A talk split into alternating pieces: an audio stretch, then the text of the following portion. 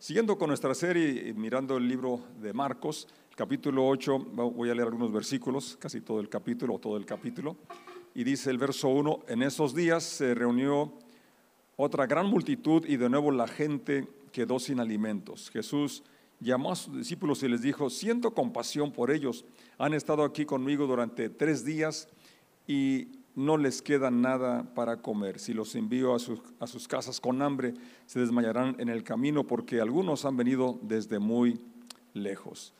Oremos, te damos gracias, Señor, por este tiempo donde podemos como iglesia celebrar tu misericordia que es nueva. Gracias porque podemos expresar a través del canto nuestro amor, nuestra gratitud, nuestra dependencia de ti.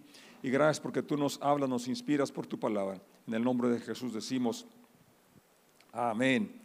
Amén. Empieza luego que haya mucha gente reunida y que se quedó de nuevo sin alimentos y cómo no, pues si viajaban y lo seguían por largas distancias y aunque llevaran su, su lonche, pues claro que se iba a terminar. Y aquí si el tema es conociendo a Jesús, el verso 2 nos habla algo que va a mirarse en las acciones, no solamente de alimentar, sino también de sanar, de liberar, y es la compasión que tiene Dios por nosotros, la compasión que siente el Señor por los necesitados. Y no solamente es algo que, siente, sino que Él actúa para hacer algo al respecto. Yo creo que esto es lo, lo que podemos nosotros aprender de Él, que no solamente veamos la necesidad, no solamente tengamos empatía o compasión o como quieras llamar, sino que hagamos algo al respecto. Y es, es bueno cómo notamos que el Señor observa, nos observa porque Él se, se dio cuenta que ya había tres días que la gente estaba siguiéndolo y que venían de algunos lugares distantes, pues Él dice, vienen desde lejos y si no si no comen se van a desmayar. A Él le interesa no solo nuestra salvación, a Él le interesa no solo lo espiritual, a Él también le interesa lo físico. Él quiere que nuestra, nuestra vida sea completa. Y cuando Él habla de la vida abundante, habla de aquí y ahora. Pablo amplía mucho más este, este asunto y dice que nuestro cuerpo es templo del Espíritu Santo. Entonces necesitamos tener cuidado de alimentarnos sana, sanamente. Eh, ahora, los discípulos, el Señor está hablando y ellos entienden que los, los quiere involucrar en la solución, porque eso es lo importante. Como iglesia, como discípulos de Cristo, estamos llamados, como ya dije, no solo a ver la necesidad, sino a involucrarnos en ser la solución, involucrarnos para llevar aliento, llevar ánimo, llevar alimento, como en este caso. Ellos respondieron, ¿cómo vamos a conseguir comida suficiente para darles de comer aquí en el desierto? Es decir, si quizás tenían recursos, porque había un tesorero y había recursos, pero no había tiendas, no había dónde comprar, adquirir los alimentos, estaban en el desierto, según lo que dice el verso 4. Entonces, eh, el Señor les hace una pregunta, ellos hacen una pregunta y Él les contesta con otra pregunta. ¿Cuánto pan tienen? no, los mandó a comprar, él simplemente estaba expresando la compasión que sentía porque la gente estaba sin alimento, sin comer y iban a caminar de regreso. Ahora eh, el Señor les pregunta que cuánto pan tienen. Y eso es importante porque cuando vemos las necesidades, siempre eh, pensamos que nos rebasan, pensamos que, qué podemos hacer, qué tanto puede ser mi contribución, qué tanto puedo aportar. Y la verdad, eh, a veces solamente es un pretexto para, para, no contribuir, para no hacer nada, porque creemos eh, engañados, o sea, engañados porque sí podemos hacer mucho, lo poquito que sea, cuenta mucho, y más en las manos de Dios, como vamos en este caso. Siete panes y el 7, recuerden que es muy significativo, eh, habla de plenitud, habla de abundancia. Y tenían siete panes. Y luego, entonces Jesús les dijo a la gente que se sentara en el suelo, luego tomó los siete panes, dio gracias a Dios, por ellos los partió en trozos y se los dio a sus discípulos, quienes repartieron el pan entre la multitud. Ahora, antes de continuar, eh, ya miramos cómo ya había habido otro milagro de alimentar a, aquellas personas también con pocos recursos que tenían. Y sin embargo, los discípulos mm, como que ya se les había olvidado de que no solamente habían alimentado a una multitud, sino que habían sobrado 12 cestos de, después de que se habían saciado. A veces se nos olvida muy pronto las bendiciones que tenemos de Dios. Y nos encontramos en un problema y se nos olvida que hace poquito acabamos de salir de uno donde Dios nos dio una solución, Dios abrió puertas, Dios eh, movió a alguna persona para que nos ayudara. Entonces debemos recordar siempre la fidelidad de Dios y la provisión de Dios en momentos de necesidad y mucho más si hemos experimentado en el pasado la mano, la provisión de Dios auxiliándonos. Eh, yo he sido testigo de la fidelidad de Dios en muchas, muchas ocasiones. No sé tú si alguna vez ha sido palpable, ha sido evidente que la solución que, vino a tu problema, eh, la provisión que llegó a ti fue por una intervención directa de Dios. ¿Alguien ha experimentado algo así? muchas veces, gracias a Dios. Entonces vemos aquí en el verso 6 una vez más la, fórmula, ¿verdad? De dar gracias, y es algo que nos recuerda, quizás por la prisa a veces ya ni damos gracias por los alimentos, pero el Señor nos da el ejemplo, Él da gracias antes de repartir, antes de todo, Él da gracias. Eh, después parte, luego lo da a los discípulos y ellos lo reparten a la multitud. Y dice el verso siete también encontraron unos pescaditos. Eh, cuando él pregunta, pregunta por panes concretamente, pero si buscamos vamos a, encontrar que hay más de lo que está a la vista. Y en este caso vemos cómo eh, encontraron algunos pececillos Seguramente que no los habían notado por, pequeños, pero una vez más, lo pequeño en las manos de Dios puede ser suficiente. En las manos de Dios, aunque sea poco, puede ser multiplicado, puede ser, bendecido, puede ser bendecido y va a traer satisfacción, va a saciar nuestra, nuestra necesidad. Dice el verso 8, todos comieron cuanto quisieron. Ahí, ¿verdad? Se dieron gusto y aún dice, después los discípulos recogieron siete canastas grandes con la comida que sobró. Noten, notemos que fueron siete canastas grandes. Allá en la otra eh, multiplicación fueron doce canastas y no dice que eran grandes. Aquí menciona que eran grandes para enfatizar. Y según los que conocen de los tamaños de las canastas grandes de aquellos tiempos, eh, las siete canastas grandes contenían más que las doce de la otra ocasión. Y esto habla cómo Dios eh, puede ir en abundancia dándonos más allá de lo que necesitamos para poder también ser generosos. Ese día había unos cuatro mil hombres en la multitud y Jesús les envió a sus casas luego de que comieron. Inmediatamente después subió a una barca con sus discípulos y cruzó a la región de Dalmanuta. Entonces aquí en esta primera sección vemos, como ya lo dije, la compasión eh, del Señor que se va a traducir en acciones. Y vemos cómo el Señor se interesa no solo por lo espiritual, también por lo físico, en aquí y ahora. A veces estamos nada más preparándonos para la eternidad y qué bueno, pero el Señor quiere que aquí y ahora estemos bien, vivamos bien. Y Él ha dejado principios, ha dejado enseñanzas que nos ayudan a ir mejorando en nuestra vida. Y antes de enviarlos de regreso, Él los alimenta. Y eso es también importante. Antes de enviarnos una tarea, Él nos habilita, nos capacita. Y viene a mi mente, ¿verdad? Cuando Elías ya está allá, que, que se quiere morir, y un ángel lo despierta y le dice, levántate y come. Come y se duerme. Y el ángel por segunda vez lo despierta y levántate, come porque te resta todavía largo camino. Elías pensó que ya había terminado. A veces pensamos, ¿no? Que ya hicimos todo lo que teníamos que hacer. Pensamos que ya se nos acabó nuestro tiempo, pero solamente el Señor sabe y lo importante aquí es que así como alimentó Elías, así como alimentó esta multitud, Él va a proveer ese alimento que nos va a habilitar, nos va a capacitar para continuar con ese llamado, con esa labor, con esa tarea que Dios nos ha encomendado y que Dios nos permita no limitarnos, como los discípulos dijeron, pues en el desierto, ¿dónde podemos encontrar recursos? Siempre Dios va a abrir puertas cuando no vemos que hay, donde pensamos que no hay salida. Dios tiene sus planes y Él es creativo y Él va a suplir nuestra necesidad según su riqueza en gloria. Gracias a Él por su fidelidad. Dice el verso que sigue. Bueno, antes quisiera comentar también que aquí cabe mencionar lo que el Señor habla en San Juan, que las personas decían que Moisés les había dado pan del cielo.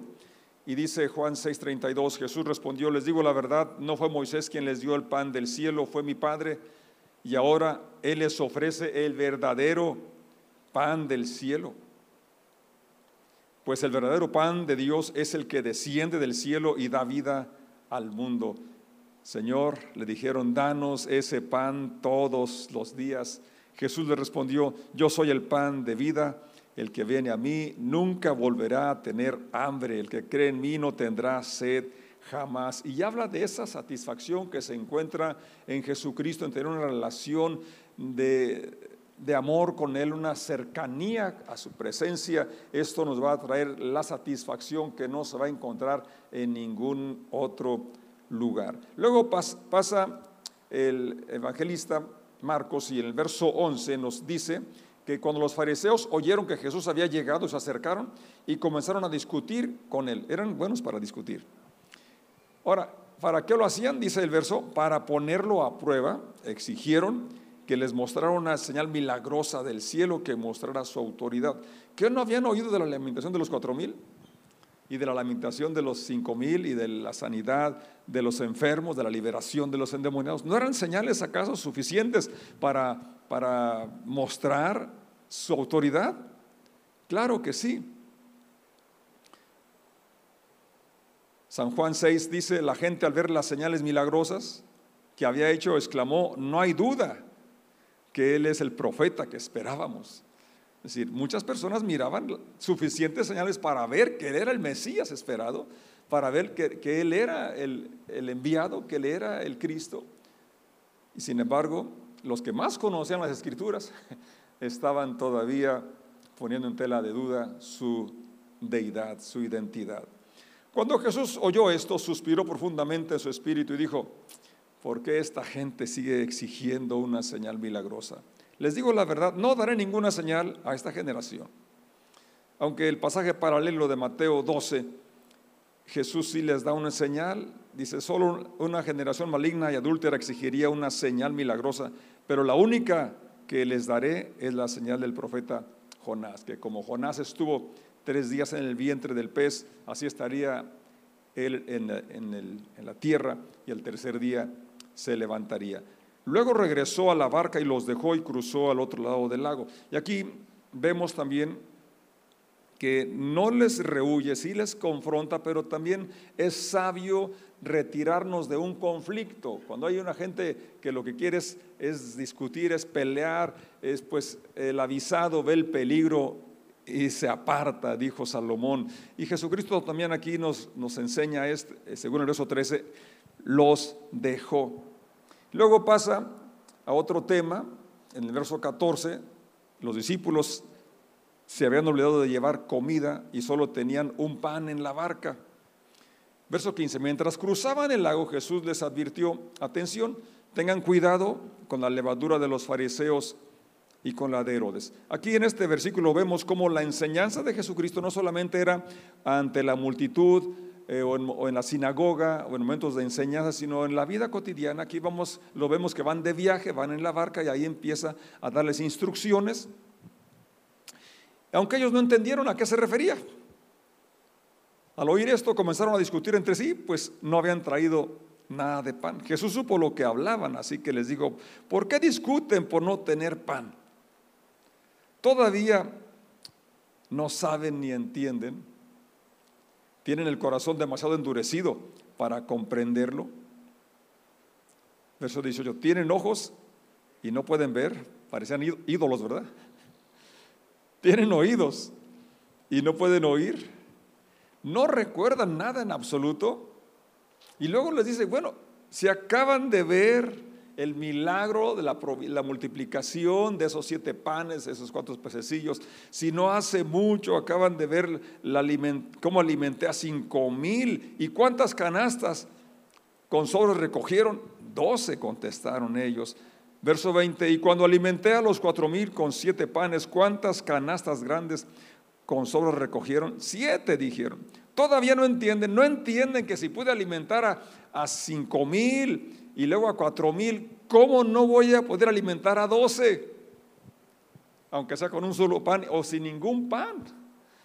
Y aquí una vez más nos recuerda el Señor la fidelidad, la, provisión que tiene, pero también nos, nos muestra nuestra naturaleza olvidadiza, incrédula que aunque hemos experimentado en el pasado la provisión, la bendición, la intervención directa, clara, palpable de Dios, luego llegan situaciones que parece que no, que, que, no va a haber salida, que no hay solución, porque se nos olvida que apenas acabamos de experimentar una manifestación tan grande. Por eso el Señor hace tantas preguntas, ¿verdad? La primera pregunta, ¿por qué discuten? El asunto no es el pan, era la influencia, era la doctrina de los fariseos y de los herodianos o de Herodes. ¿Tienen el corazón o la mente tan dura para comprenderlo? ¿Por qué nos vamos con las cosas eh, superficiales? que no pueden percibir, no pueden ver más allá, no recuerdan nada en absoluto. Y entonces aquí el, punto es ese, ¿verdad? Que nosotros tenemos, necesitamos tener la confianza de que si el Señor nos ha alimentado, nos ha sostenido, ha sido bueno con nosotros en otras ocasiones, obviamente va a seguir siéndolo, porque Él es el mismo ayer, hoy y por los siglos. Él no cambia, Él es fiel él puede hacerlo una vez más. ¿Lo crees? Porque para el que cree todo es posible. Y al que no cree, pues entonces pasa como los herodianos o como los fariseos que pedían señal, tantas señales que ya se habían realizado, que mostraban su deidad, su identidad. Dice el verso 22, cuando llegaron a Bethsaida, algunas personas llevaban un hombre ciego ante Jesús y le suplicaron que lo tocara y lo sanara.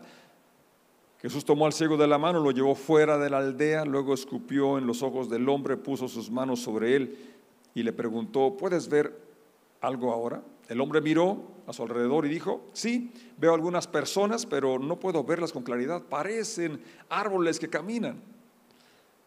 Entonces Jesús puso nuevamente sus manos sobre los ojos del hombre y fueron abiertos. Su vista fue totalmente restaurada y podía ver todo con claridad. Y aquí vemos cómo el conocimiento del Señor es paulatino, es progresiva, progresivo.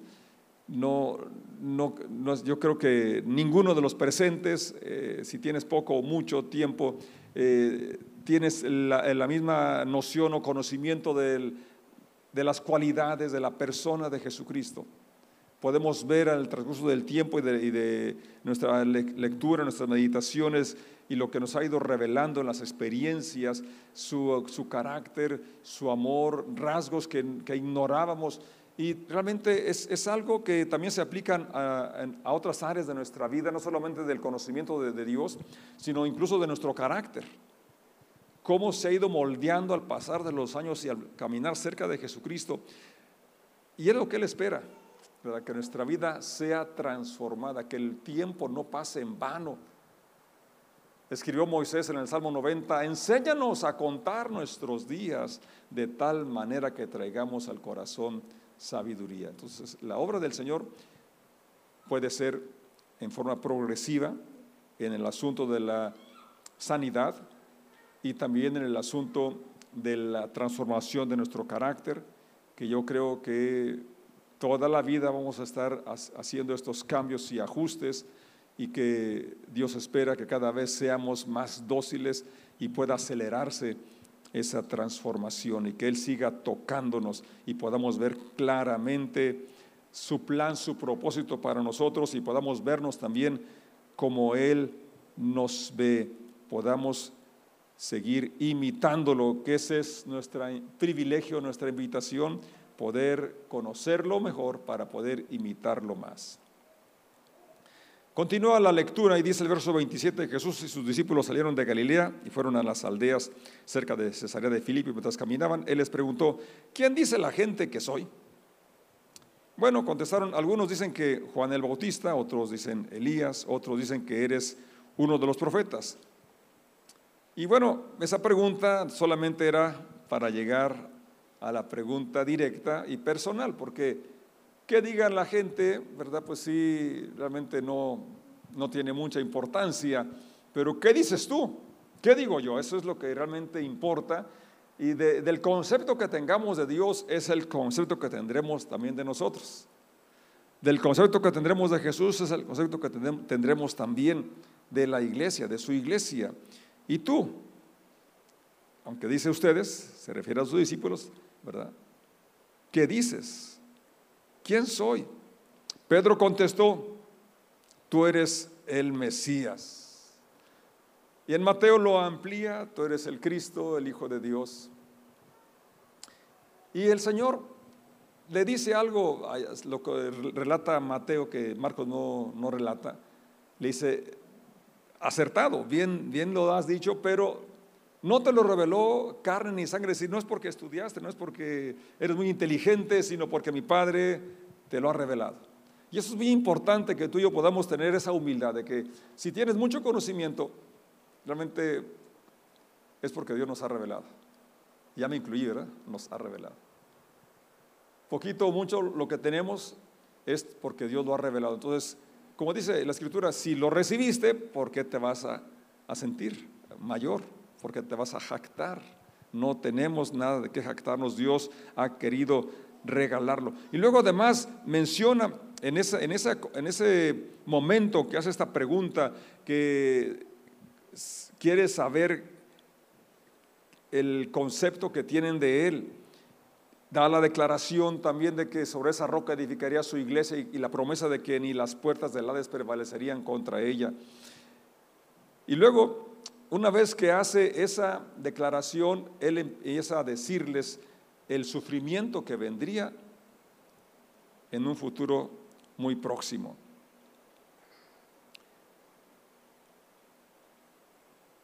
comenzó a decirles, dice el verso 31, que el Hijo del Hombre tendría que sufrir muchas cosas terribles, ser rechazado por los ancianos, por los principales sacerdotes y por los maestros de la ley religiosa, lo matarían, pero tres días después resucitaría. Ellos se quedaron en que lo matarían. No fue un choque, fue algo que no alcanzaron a captar o percibir las palabras siguientes que iba a resucitar. Y es importante, ¿verdad?, que no nos ofusquemos, no nos cerremos cuando estamos, eh, cuando oímos de algo negativo, una noticia eh, muy fuerte, eh, podamos ver la otra parte de la esperanza, la solución. Después de tres días resucitaría. Mientras hablaba abiertamente de eso con sus discípulos, Pedro lo llevó aparte y empezó a reprenderlo por decir semejantes cosas reprenderlo o corregirlo. Y es que si acaba de decir Pedro que él es el Mesías, el Cristo, y para ellos era muy claro que el Mesías, el enviado, los iba a libertar. Ellos tenían todavía la idea de, alguien revolucionario que los liberaría físicamente de los romanos. Tan es así que el día que, que llegaron, que prendieron a Jesús, Pedro sacó la espada, porque él, él creía todavía que, que, iba a haber ese levantamiento armado donde los iba a liberar. Entonces por eso es que Pedro dice, es que no puede pasarte eso, si eres el Mesías, eres nuestro libertador y te van a matar, pues como que no, como que no, hay una, como que hay una contradicción. Esa es la, lo que Pedro estaba diciendo. Y por eso el Señor Da media vuelta, dice el verso 33, mira a los discípulos y reprende a Pedro, aléjate de mí, Satanás. O sea, es una oposición abierta.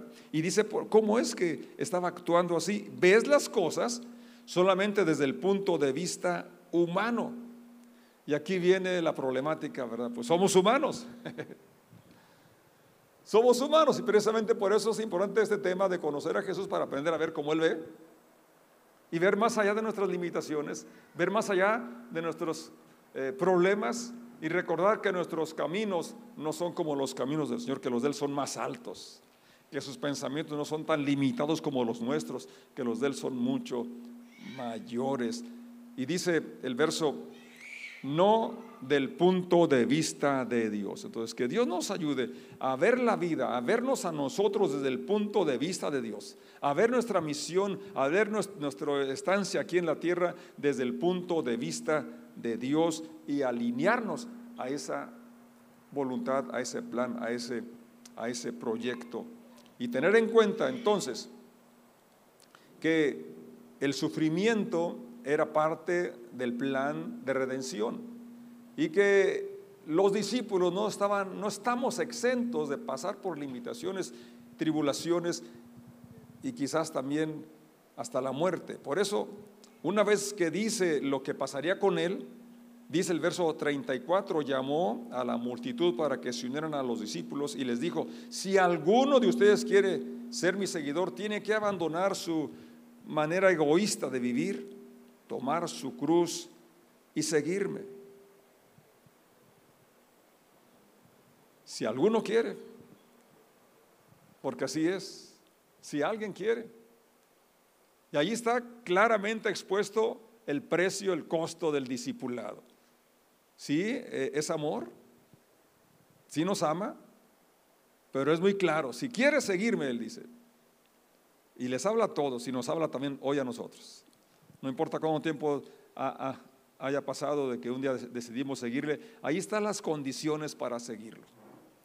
Tenemos que dejar nuestra manera egoísta de vivir, tomar nuestra cruz para crucificar en ella aquellas cosas que no van de acuerdo a la voluntad y carácter de Jesucristo y seguirlo. No hay otra forma de seguirlo, porque entonces nos desviaríamos y no sería posible. Las condiciones son muy claras y entonces Él no nos ha engañado, nunca engaña a nadie. Y sigue explicando desde 35, si te aferras a la vida, o sea, no te, si no quieres tomar tu cruz, si no quieres dejar tu sistema egoísta de vivir, pues la vas a perder. Pero si entregas tu vida por mi causa y por causa de la buena noticia, la salvarás. Y luego nos hace reflexionar. Qué claro es el Señor. Y sobre todo aquí en este punto del llamado que nos invita a seguirle. ¿Qué beneficio obtienes si ganas el mundo entero? O sea, no solamente la fama, no solamente el dinero, no solamente el poder adquisitivo, no solamente el reconocimiento. Dice el mundo entero, en, que engloba todos los deseos del ser humano. Si ganaras todo lo que aquí en la tierra pudiera obtener el hombre, ¿qué beneficio obtienes si ganas el mundo entero, pero pierdes tu propia alma? Entonces aquí nos, nos invita a que valoremos lo eterno, valoremos lo espiritual, valoremos, nuestra alma y que vale mucho más que todo lo que el mundo puede ofrecer. 37. ¿Hay algo que valga más que tu alma?